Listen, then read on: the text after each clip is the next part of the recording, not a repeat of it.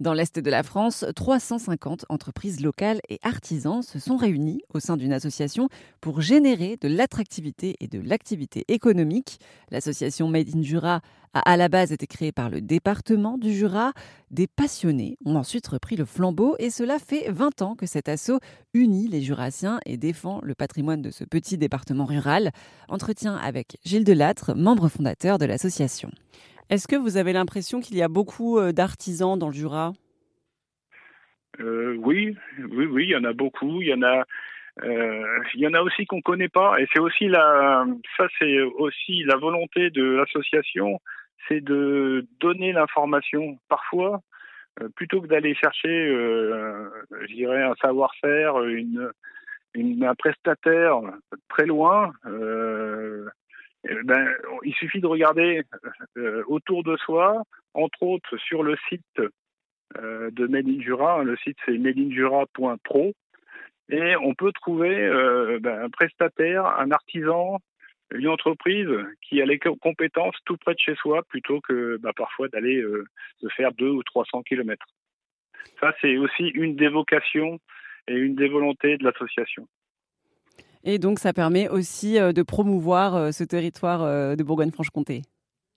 Exactement. Quand on fait les actions, des animations, surtout dans le département du Jura, hein, bien sûr, les, les voisins de la, France, de la Bourgogne-Franche-Comté sont les bienvenus et, ben, on peut effectivement, on est ravis de travailler avec des Bisontins, avec des Dijonnais et, et tout autre acteur de la Bourgogne-Franche-Comté.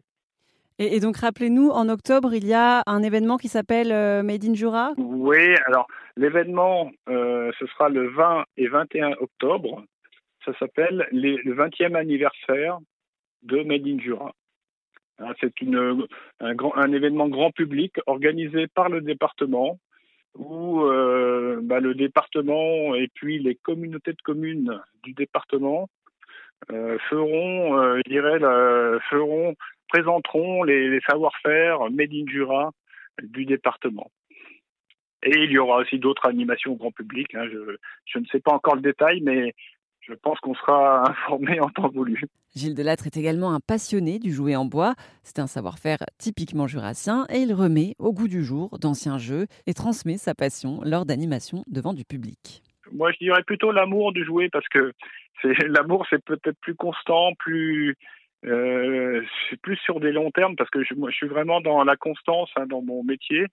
J'ai, euh, quand j'étais étudiant, euh, je fais sciences économiques et je me disais mince, qu'est-ce que je vais faire avec ça Qu'est-ce que je vais faire comme travail?